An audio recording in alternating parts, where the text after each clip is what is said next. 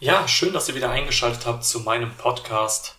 Heute soll es um das Thema Programmierungen im IO-Broker gehen, äh, beziehungsweise werde ich spezifischer auf die Vor- und Nachteile des Node-RED-Adapters im Vergleich zu Blockly beziehungsweise dem Script-Adapter äh, ja, erläutern. Ähm, letztendlich sind das beides äh, sehr, sehr ähnliche Bereiche, nur es gibt bei beiden Sachen Vor- und Nachteile und die möchte ich in diesem kurzen Podcast mal äh, ja, erläutern, was ihr für Vorteile habt, was ihr für Nachteile habt.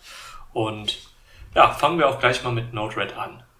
Ja, Node-RED hat für mich äh, die Vorteile, ähm, dass es ja den Prozess besser abbilden kann. Äh, ich finde es innovativer und einfacher so Programme zu schreiben und ja, das hört sich jetzt im ersten Moment, hört sich das komisch an, weil ich auch im nächsten Moment sage, dass ich es für äh, Einfänger gar nicht mal äh, so optimal finde. Ähm, das ist natürlich jetzt meine persönliche Meinung. Also die ist jetzt äh, einfach von mir geprägt. Wie sehe ich das? Ähm, ich habe das Ganze ja auch ähm, erst begonnen mit dem ersten Video zum Thema, also beziehungsweise nicht zum Video, aber das, was ihr in dem Video gesehen habt, äh, zum Thema Local äh, Echo Amazon Adapter. Da bin ich das erste Mal über Node-RED gestolpert, weil im Internet natürlich Blockly als die ähm, ja, Anfängerprogrammiersprache gehandelt wird. Und ähm, was heißt als Programmiersprache? Es ist ja auch eine Vereinfachung von JavaScript. Aber es ist natürlich schön, diese Blöcke, wie ein bisschen, es erinnert auch ein bisschen an die Lego-Zeiten, wo man die Blöcke aneinander steckt und ähm, es erinnert sogar wirklich an Lego. Ich weiß nicht, wer von euch äh, mal mit ähm, Lego Mindstorm gearbeitet hat. Ähm, die hatten in der, also ich kenne nur die erste Version, äh, das der erste ESX hieß der, glaube ich, oder ECX oder so. Der hatte ähm, auch genau diese äh, Blöcke, die man aneinander stecken konnte, um Motoren zu starten. Und äh, genauso ist Blockly auch. Node-RED dagegen ist ja eine von IBM entwickelte ähm, ja, Plattform, die es ermöglicht, IoT-Ströme, so nenne ich das jetzt einfach mal, diese Flows äh, zu programmieren. Und dadurch, dass man wirklich ähm, diese Flows miteinander kombiniert, also man, man hat die Möglichkeit, äh, so Flüsse zu bauen, aneinander zu reihen, miteinander zu verbinden. Und ähm, durch dieses Sehen finde ich es letztendlich sogar einfacher, Programmierung umzusetzen, vor allem wenn man sich Überlegungen macht. Also äh, wenn man wirklich sagt, boah, ich habe die und die Probleme, wie könnte ich die lösen, finde ich es ähm, einfacher, das Ganze mit äh, Node-RED zu machen, als das Ganze mit äh, Blockly zu machen. Ich bin jetzt dabei, äh, alle meine Skripte in Node-RED äh, zu transformieren und ich werde auch einige Videos zu dem Thema machen. Also ich nehme euch da auch an die Hand und nehme euch da mit. Ich versuche euch aber auch in den kommenden Videos zu zeigen, äh, dass es eigentlich, ja, man muss schon mal ein bisschen was, äh, vielleicht eine Funktion einfügen oder sowas, aber man kann ja auch die Bausteine wiederverwenden und man, das geht natürlich auch alles bei Blockly, aber ich finde, es ist hier irgendwo, es ist innovativer. Man hat mehr die Möglichkeit, äh, man, man setzt zum Beispiel einfach einen Debug äh, dazu, die Oberfläche ist schöner. Äh, es ist alles irgendwo, man kann Tastendrücke direkt simulieren äh, und ich finde es, es ist zwar schwerer für die Einsteiger in Node-RED umzusteigen als wahrscheinlich in Blockly, weil äh, zum Beispiel Trigger und also bei einfachen Programmierungen äh, Trigger und es passiert was. Switch ist natürlich viel einfacher im Blockly zu erstellen als jetzt in Node-RED. Aber wenn man sich von vornherein in Node-RED einarbeitet, dann hat man es am Anfang vielleicht ein bisschen schwerer. Ich sehe aber bei folgenden Programmierungen, weil wir sind wir mal ehrlich, es bleibt in der Regel bei uns ja nicht bei der Sache, ich drücke einen Taster und es schaltet ein Licht an oder aus, sondern es werden dann auch komplexere Sachen, wenn man dann schon anfängt, einen Bewegungsmelder zu implementieren und die Leute wissen, wo das Problem ist. Die, die ich spreche jetzt genau die an, die auch schon diverse Probleme hatten, wenn man äh, verschiedene Bewegungsmelder aus verschiedenen Systemen mit äh, Aktoren kombiniert, da treten Fehler auf. Und ich habe diese Programmierung äh, von meinen Bewegungsmeldern, die ja immer mal ein bisschen fehleranfällig war, äh, mal in Node-RED umgesetzt und hier habe ich überhaupt keine Probleme. Und ich habe sie wirklich aus der Idee raus, weil es, es ist ja irgendwo schon wie ein Brainstorming und dadurch, dass man sehr einfach äh, diese Debug, ich weiß, man kann auch ein Debugging bei, äh, bei JavaScript machen, aber hier ist es innovativer. Ach, das funktioniert nicht. Ich schieb mir gerade mal so ein. Dadurch, dass man einfach nur einen Debug anklemmen muss, ist es für mich. Es, es, es hindert mich nicht daran. Also es ist wirklich so, okay, es funktioniert bis zu diesem Punkt. Was passiert hier? Ah, hier kriege ich einen falschen Fehler. Und man lässt am Ende die Debug-Dinger drin äh, und hat so auch, vor allem auch im professionelleren Bereich, äh, hat man sehr, sehr schöne Möglichkeiten. Und ich werde versuchen, ähm, alle meine Programmierung umzusetzen und werde dann auch irgendwann den Punkt machen, wo meine Videos, wenn ich neue Sachen vorstelle, nicht mehr in, im Skriptadapter, also bei Blockly programmiert werden, sondern in Node-RED. Und äh, das hat einfach den Vorteil, dass es am Ende nach meiner Meinung besser äh, zu debuggen ist. Es ist eine Technik, die auch plattformübergreifend äh, ist. Ähm, es ist, ja, es ist nach meiner Meinung die Zukunft. Ich habe weniger Probleme mit, äh, mit Blockly, äh, mit, mit Node-RED als mit Blockly. Und ich sehe mich einfach jetzt Stück für Stück äh, auch durch die äh, Integration von, von äh, verschiedenen Quellen und sowas. Also ich sehe mich dann doch eher bei Node-RED weitermachen. Äh, dafür stelle ich jetzt alles langsam auf Node-RED um. Und ich werde euch, also wenn euch das interessiert, ich werde euch da Stück für Stück mitnehmen. Also ich werde meine äh, umgesetzten Programme werde ich euch zeigen. Ich werde euch zeigen, wie ich das mache und wir werden zusammen äh, auch mal ein Skript entwickeln, anhand meiner, äh, anhand einem Beispiel, wie man sowas sich überlegt. Also auch ein komplexeres, vielleicht werde ich da sogar das Bewegungsmelder-Skript nehmen und einfach mal von der Idee bis hin zum, zur Umsetzung, dass man sieht, dass man da viel mit dem, wirklich mit Denken und durch diese Visualisierung von diesen einzelnen äh, Nodes, die aneinander verknüpft sind und natürlich die Wiederverwendbarkeit von einzelnen Nodes. Und das sehe ich als sehr, sehr großen Vorteil an. Ja, ähm, was gibt es für Nachteile? Die habe ich ja eben schon erwähnt.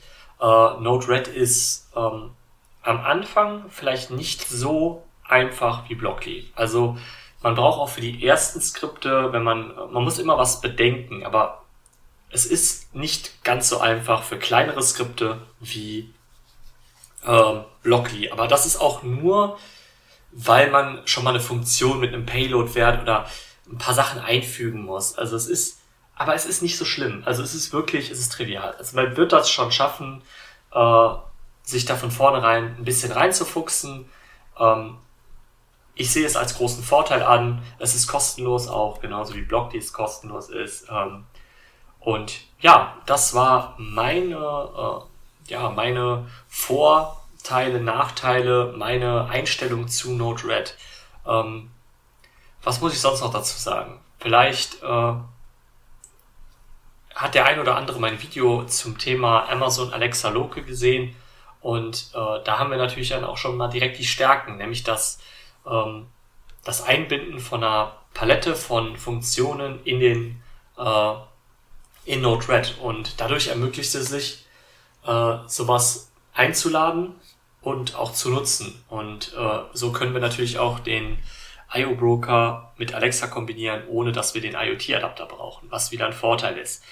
Äh, wir wissen alle, dass es auch mit ein paar Nachteilen behaftet ist. Äh, aber ich finde das eine tolle Möglichkeit und ich bleib da dran. Äh, das wird auf jeden Fall bei mir immer wieder Thema werden und ihr werdet das sehen, dass ich ähm, versuche, alle zukünftigen Programmierungen, die ich euch zeige, umzusetzen in äh, Node-RED. Es wird dann auch einzelne Videos zu dem Thema geben. Die können mal kürzer oder mal länger sein äh, Videos, die ich vorher in Blockly äh, produziert habe und euch gezeigt habe, werde ich dann auch in Node-RED Stück für Stück nachholen. Ja, und das soll es jetzt auch erstmal zu Node-RED soweit gewesen sein. Kommen wir zu einem Punkt, den ich mal gerne ansprechen möchte. Ähm, ich habe gesehen, dass einige von euch, also ich habe sehr, sehr viele negative, also Daumen runter auf das Video Alexa Local Englisch bekommen. So, und das finde ich äh, sehr, sehr schade, weil das Video, äh, ich kann ja sehen in Analytics, wer sich das Video anguckt.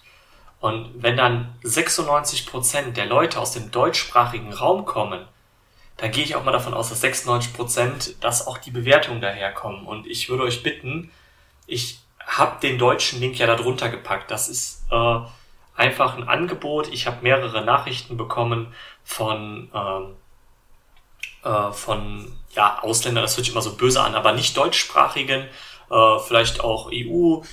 Es geht einfach darum, dass ich manche Videos oder versuche, äh, den Content auch international zu vermitteln. Und da ist Englisch halt der beste Weg. Mein Englisch ist nicht perfekt, das weiß ich auch, aber es gilt auch nicht darin, äh, einen Muttersprachler damit zu beglücken, sondern einfach die Möglichkeit aufzuzeigen, wie man was umsetzt äh, im IO-Broker und das äh, dann auch halt durch Englisch in alle Länder zu bringen, äh, die wir so haben, weil es ist halt unsere internationale Sprache. Daher bitte ich euch, ich mache keine neuen Videos in Englisch. Also ich werde nicht sagen, oh, meine neuen Videos sind jetzt alle ab sofort in Englisch und ihr habt Pech gehabt. Ich mache immer nur zwischendurch Videos auf Englisch, die es aber auch in Deutsch gibt. Also bitte bewertet diese Videos nicht schlecht, weil ihr sagt, warum macht er denn jetzt äh, die, die Videos auf Englisch? Die sind nicht für mein deutschsprachiges Publikum. Für euch habe ich auch eine viel längere und ausführlichere Fassung. Äh, da meine Englischkenntnisse nicht 100% sind, werde ich da auch nicht so ins Detail gehen. Ich versuche das rüberzubringen. Die Videos sind teilweise auch geschnitten, weil ich mich verhaspelt habe oder sowas. Es ist nicht so, äh, wie wenn ich ein deutsches Video mache. Es soll aber den anderen die Möglichkeit geben, meine Videos trotzdem zu schauen. Und deswegen bitte ich euch, äh, da keine negativen Bewertungen drunter zu geben. Ähm, nur weil das Video jetzt auf Englisch ist und äh, ich, wie gesagt, ich habe es gesehen, also nach den es sind jetzt auch ein paar positive. Ich hatte nur negative Kommentare und hatte, wie gesagt, 96, irgendwas Prozent deutsche Zuschauer. Also Sprache Deutsch. Und das ist halt schade. Äh, da können natürlich auch negative äh, Kommentare von englisch sprechenden Leuten dabei sein, aber es ist schon komisch. Also ich hatte noch nie so eine negative Reaktion auf, auf ein Video. Und deswegen, das ist mir eine Herzensangelegenheit, dass das nicht gemacht wird. Äh, ihr könnt natürlich negative Kommentare, wenn der Content falsch ist und ihr da nicht zufrieden seid. Ihr könnt mir auch einen Kommentar drunter posten, dass ich irgendeinen Fehler gemacht habe. Aber nicht einfach, weil ein Video jetzt auf Englisch erscheint, einen negativen Kommentar machen. Die Videos gibt es alle auf Deutsch in ausführlich.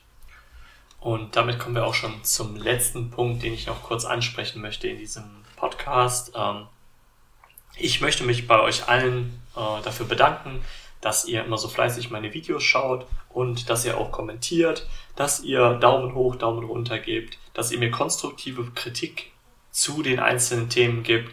Äh, auf sowas bin ich natürlich auch angewiesen, um Verbesserungen in manchen Bereichen zu machen.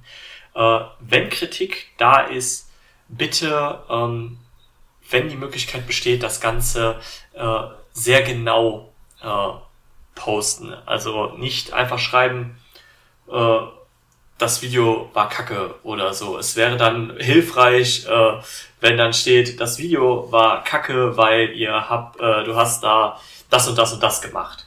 Und das ist falsch und damit machst du das und das. Das wäre für mich äh, von Vorteil, weil dann kann ich was arbeiten. Oder das Video ist kacke, weil der Ton, der war viel zu leise oder viel zu laut oder immer wieder ein Rauschen drin oder das Bild war viel zu schlecht, die Beleuchtung war Mist. Sowas hilft natürlich mehr, als wenn ihr einfach schreibt, das Video war kacke. Dann kann ich halt nichts daran ändern, weil ich gar nicht weiß, was ihr von mir wollt, ob das jetzt einfach jemand ist, der, mein, der mich nicht mag und da einfach was drunter postet oder ob es gerechtfertigt ist. Und deswegen, wenn ihr Kritik habt, bitte immer einen kleinen, gib mir ein bisschen was mit, damit ich auch diese Kritik mir zu Herzen nehmen kann. Ja, und deswegen äh, würde ich sagen, wir beenden das Ganze jetzt. Äh, freut euch auf weitere Node-RED-Videos. Das nächste Video kommt auf jeden Fall am Donnerstag. Wenn ich es zeitlich schaffe, vielleicht zwischendurch wie letzte Woche nochmal ein Video unter der Woche. Ansonsten sehen wir uns wie immer am Donnerstag mit einem neuen Video. Bis dahin, abonniert mich, wenn ihr es noch nicht gemacht habt und macht's gut. Ciao.